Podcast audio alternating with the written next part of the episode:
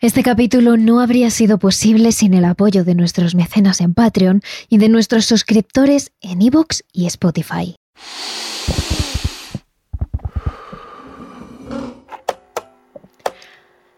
Imagina que estás en tu casa una tarde.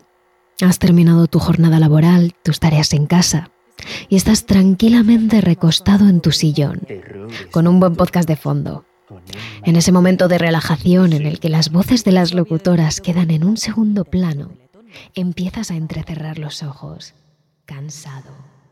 Pero justo cuando estás a punto de quedarte dormido te das cuenta de que allí, en la habitación, no estás solo. Algo que es imposible porque sabes que ningún miembro más de la familia está allí contigo. Entonces te incorporas rápidamente y te frotas los ojos para ver bien quién está sentado a tu lado a apenas unos centímetros de ti. Y es ahí cuando te das cuenta de que quien está contigo es tú mismo, tu doble. Una representación de tu persona física, pero algo distinta, más cadavérica, con la piel pálida y la mirada perdida. Esa cosa imita tus movimientos, aunque su forma de moverse es más lenta y pesada.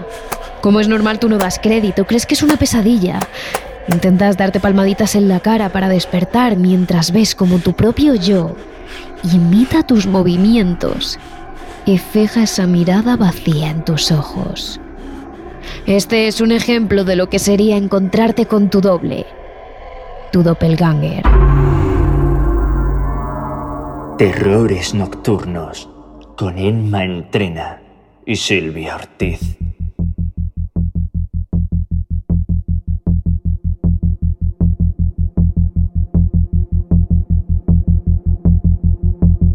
La palabra doppelganger proviene del alemán y significa doble asistente. Doppel es doble y ganger es visitante.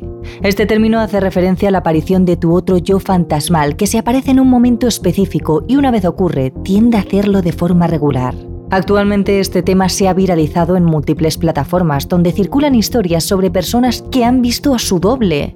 Sin embargo, el significado se ha distorsionado un poco, ya que algunos hablan del doppelganger como un doble que existe en otra parte del mundo y es una persona de carne y hueso, viva, que se parece a ti, y algunos dicen que podría tratarse de una especie de gemelo malvado. Aunque lo cierto es que esta palabra es de todo menos actual, tiene ya muchos años de historia.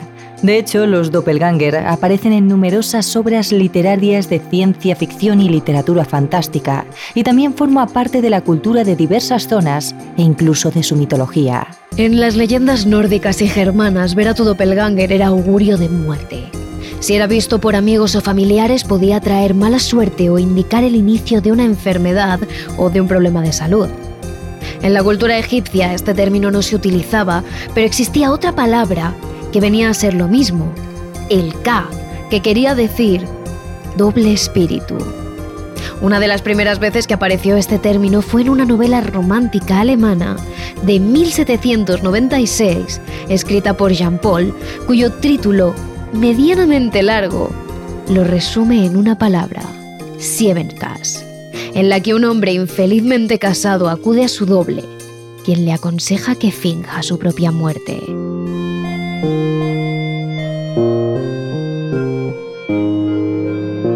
Otro ejemplo es el de Johann August Strindberg, sueco, uno de los dramaturgos más importantes del país y podríamos decir de la historia, quien escribió en el prólogo de una obra la siguiente frase, El que ve a su doble es el que va a morir.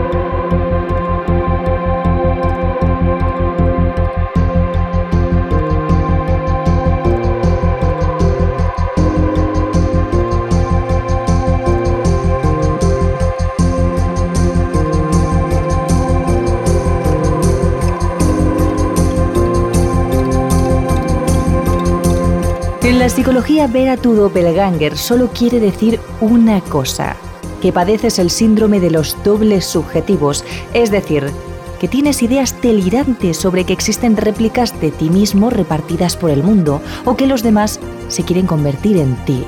Como era de esperar, la ciencia descarta totalmente la posibilidad de la existencia de un doble, ya sea en la vida real porque el ADN de cada persona es único, y mucho menos en apariencia fantasmal, porque ya sabemos qué piensa la ciencia de ello.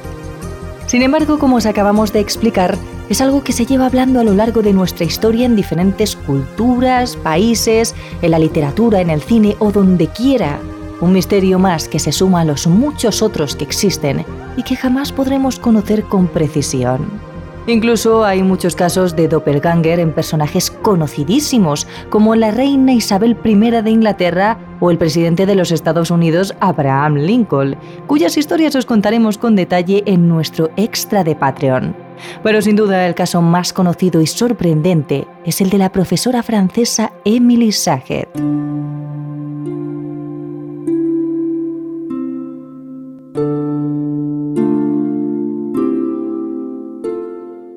Emily tenía tan solo 32 años en ese momento. Era una mujer atractiva, inteligente, independiente, y pese a que no era lo común en 1845, tenía una carrera profesional. Era profesora en instituciones y centros de enseñanza para señoritas, donde enseñaba a las jóvenes de la alta sociedad, las únicas que podían permitirse estos centros, las cosas esenciales para una mujer de la época. Modales, protocolo, música, economía del hogar, jardinería y cultura general. Aunque Emily solía aprovechar para enseñarles algo más sobre ciencia, sobre política, sobre historia. Por eso, cuando echó su solicitud a New Velken, un prestigioso internado para señoritas de Letonia, la contrataron de inmediato. No solo tenía unos estudios envidiables, sino también una buena presencia física. Era pálida y delgada, alta para ser mujer, y solía sostener su precioso cabello negro en un moño muy bien arreglado. Sin embargo, muy pronto empezaron a circular extrañísimos rumores sobre ella. Todo comenzó cuando poco después de ser contratada, Emily estaba dando clase a un aula con 17 niñas. Todas ellas estaban tras sus pupitres con su uniforme blanco, tomando apuntes mientras la profesora escribía en la pizarra. Era una clase común y corriente. O al menos eso parecía hasta que las alumnas levantaron las cabezas de su mesa y pudieron observar un fenómeno impresionante. No había una sola Emily en la pizarra, había dos. Justo al lado de su profesora había un ente exactamente igual a ella. Mismo cabello, mismo moño e incluso mismo vestido, solo que en este caso el ente estaba algo desmejorado. Estaba más pálido, se marcaban los huesos de su mejilla y parecía tener unos kilos menos que Emily. Era como una versión suya pero mucho más enferma. Lo que las chicas apodaron como la gemela malvada de Emily comenzó a burlarse de su profesora haciendo muecas e imitaciones. Sin embargo, la pobre Emily seguía escribiendo sin parar en la pizarra. Era como si todo el mundo en la sala, excepto ella, pudiera ver a su réplica. Lo que sí notó Emily era que comenzaba a quedarse progresivamente sin fuerzas. Le costaba mantener el brazo erguido para escribir e incluso le parecía difícil seguir de pie. Cuando se giró, la mitad de sus alumnas estaban completamente aterrorizadas mientras la otra mitad contenía la risa por las burlas de su doble.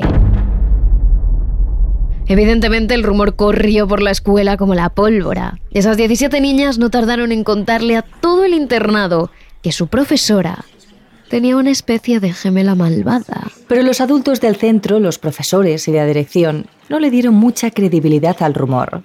Pensaron que simplemente se trataba de alguna chiquillada de las niñas y ni siquiera se molestaron en hablar con Emily del tema hasta que poco a poco estos rumores se fueron haciendo más fuertes.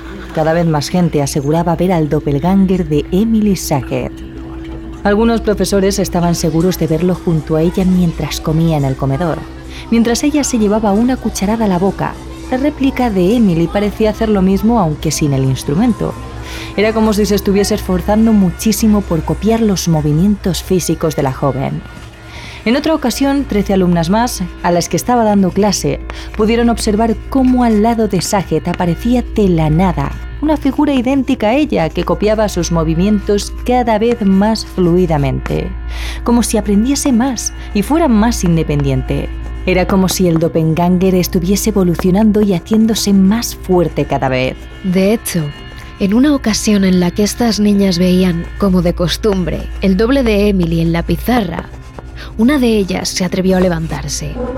Estaba tan fascinada que, sin dejarse llevar por el miedo y con la familiaridad de haberla visto más veces, se acercó hasta la que ellas consideraban la gemela de su profesora y se atrevió a tocarla. La niña se quedó tan blanca como su uniforme. El doppelganger de Emily le parecía tan real que había esperado que tuviera el tacto físico de una persona. Lo que desde luego no se esperaba era que su mano atravesara completamente el cuerpo de su profesora como si no fuera más que humo. Según contó ella luego, se había sentido como si hubiera atravesado un agujero lleno de telarañas frescas. En ese momento la niña se quedó completamente paralizada, con los ojos abiertos como platos, y antes de darse cuenta, estaba llorando en medio de la clase mientras la verdadera Emily intentaba consolarla.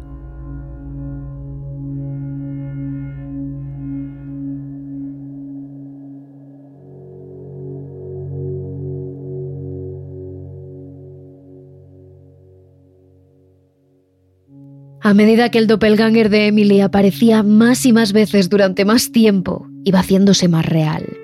Cogía peso, su piel cogía un tono más vivo, le brillaban los ojos.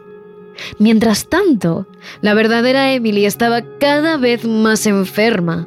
Su cara se volvió pálida y huesuda, empezó a perder peso y su energía apenas era suficiente para dar las clases e irse inmediatamente a dormir. Parecía que cuanto más fuerte se hacía su réplica, más débil se quedaba Emily, como si de alguna forma estuviera alimentándose de su energía. Otro de los incidentes más fuertes con el doppelganger de Emily Saget sucedió tan solo unos meses después, cuando la joven profesora estaba ayudando a vestirse a sus alumnas. Esa tarde tenían un evento muy importante. Todas las niñas irían de excursión al teatro, por lo que dejarían atrás sus idénticos uniformes y cada una de ellas se pondría sus vestidos más elegantes para ir a la actuación. Todas las niñas estaban en una de las salas comunes del internado, arreglándose juntas mientras Emily y otras profesoras iban haciendo los arreglos necesarios a unos vestidos, cogiendo bajos en otros y abrochando botones en otros cuantos. Emily centró entonces su atención en una de sus alumnas a la que su vestido le quedaba demasiado largo. Sin dudarlo, la joven profesora hizo que la niña se subiese en un pequeño altillo y ella se arrodilló a la altura de su falda. Emily cogió unos alfileres y los fue colocando bajo la falda de la niña para hacerla un poco más corta. Emily le dijo entonces a la niña que mirase hacia abajo para ver si le gustaba la altura. Pero, antes de que la profesora pudiera reaccionar, la niña ya estaba profiriendo un grito de puro miedo. Cuando la jovencita había bajado su cabeza, lo que había encontrado bajo su vestido era a dos Emilys, exactamente iguales, solo que una de ellas tenía una sonrisa malvada. La niña se desmayó inmediatamente y al despertar tenía tantísimo miedo de volver al internado que sus padres tuvieron que sacarla de allí para siempre.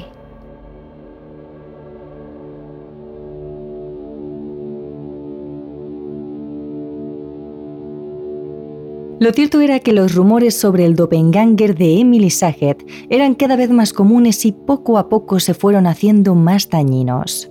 Había alumnas que no querían dar clase con ella, que huían cada vez que la veían en los pasillos, y profesoras que se negaban a entrar con ella en las salas de profesores. Emily estaba cada vez más sola, pero afortunadamente mantenía su puesto, al menos hasta que sucedió el episodio más fuerte del doppelganger.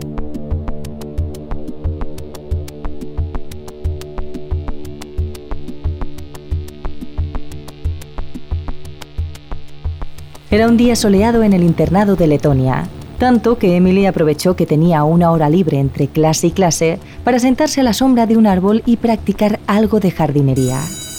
Dentro, en una de las clases que daban al jardín, 42 niñas estaban aprendiendo a coser con otra profesora. Aunque lo cierto es que miraban con envidia a Emily. Ellas también querían estar ahí fuera disfrutando del buen tiempo en el jardín. Así fueron pasando los minutos hasta que la profesora dio por terminada la clase y salió del aula. Tan solo unos segundos después, Emily Sahet entró por la puerta, saludó cordialmente a sus alumnas y se sentó en la silla de maestra. Y eso no sería nada extraño, si no fuera porque algunas de las alumnas aún seguían observando a Emily desde su ventana en el jardín. Las niñas gritaron inmediatamente para advertir al resto de la clase de que había dos Emilys y pronto todas las niñas del salón se habían levantado y se habían acercado a la ventana para poder observar el fenómeno.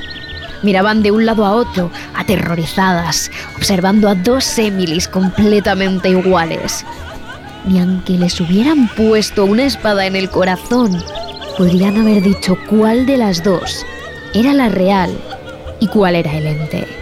De repente, vieron como la Emily del jardín caía al suelo, mientras se agarraba la tripa como si tuviese un dolor terrible. La profesora se puso de rodillas entre la tierra, con una expresión de auténtico sufrimiento, y fue cayendo cada vez más al suelo hasta que acabó completamente desmayada. Las niñas se llevaron una mano a la boca de pura sorpresa, y su primer instinto fue intentar salir al jardín para ayudarla. Pero cuando dejaron de mirar por la ventana y se giraron hacia la clase, lo que encontraron fue una auténtica visión de terror. Delante de sus narices se encontraba una auténtica réplica malvada de su profesora. Era Emily, sí, pero con una sonrisa malévola que se extendía por todas sus mejillas y casi hasta sus ojos, como si alguien le hubiese cortado las comisuras de los labios para hacerlos aún más grandes. Esa enorme boca estaba llena de dientes puntiagudos, pero sin duda, lo peor eran sus ojos, empañados por una mirada demoníaca.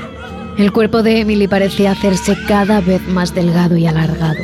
Sus horribles brazos huesudos parecían ser cada vez más largos, como si pudiera alcanzar a las niñas sin apenas moverse y rasgarlas con unas larguísimas uñas puntiagudas que le habían crecido.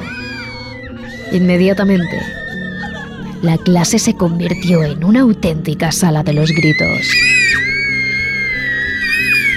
Afortunadamente, ninguna de las alumnas sufrió ningún daño, pero en cuanto el incidente llegó a los pudientes padres de las alumnas, exigieron a la dirección que la expulsaran. No querían que sus hijas estuvieran en una clase con alguien así.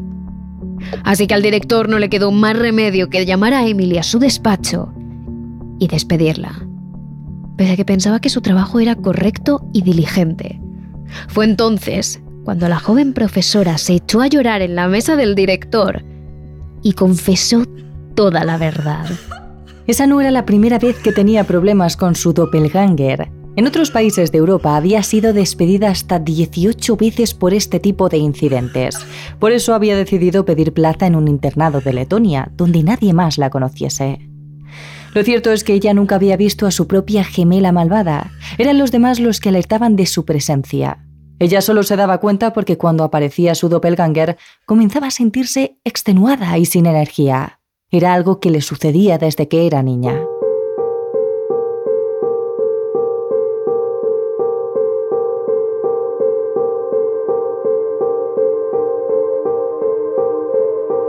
¿Y qué pasó después con Emily Saget?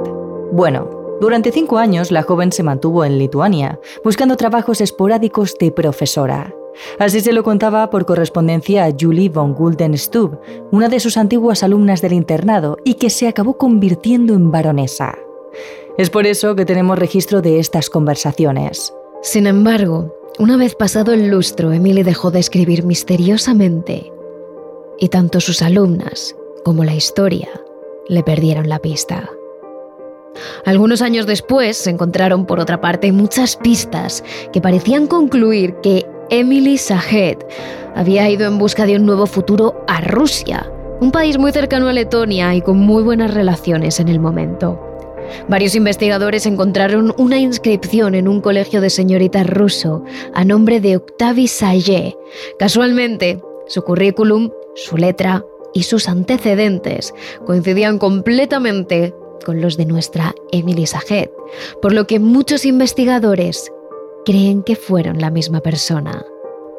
Tras investigar un poco más, se dieron cuenta de que Emily Saget era realmente Octavie Saget, hija ilegítima nacida el 13 de enero de 1813 en Francia, y que probablemente esto encajaba con los registros históricos reales que se han encontrado sobre una familia llamada Sayé, que vivió en Dijon, una pequeña ciudad de Francia, en el periodo correcto de la historia. Esto al menos probaría la existencia de Emily, que estuvo en el internado Newvelke, que intercambió cartas con su alumna. Y hay varios testimonios que apoyan que un doppelganger le hacía la vida imposible en la escuela. Si se le perdió la pista en varios momentos de la historia, es porque cambió su nombre en múltiples ocasiones para que su pasado no la persiguiera. Es decir, cada vez que llegaba a un país distinto, iba cambiando de identidad, para que no se corriese la voz de su doppelganger y que nadie la contratara nunca más para dar clase.